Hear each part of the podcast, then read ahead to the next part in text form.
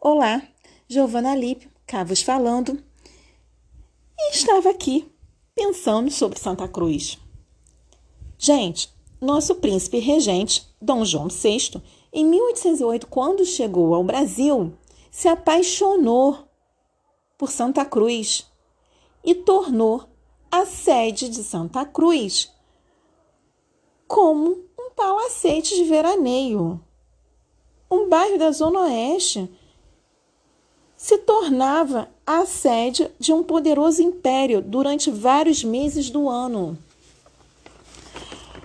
Hoje é a sede do Batalhão de Engenharia Militar Vila Gran Cabrita. Como Santa Cruz tem história.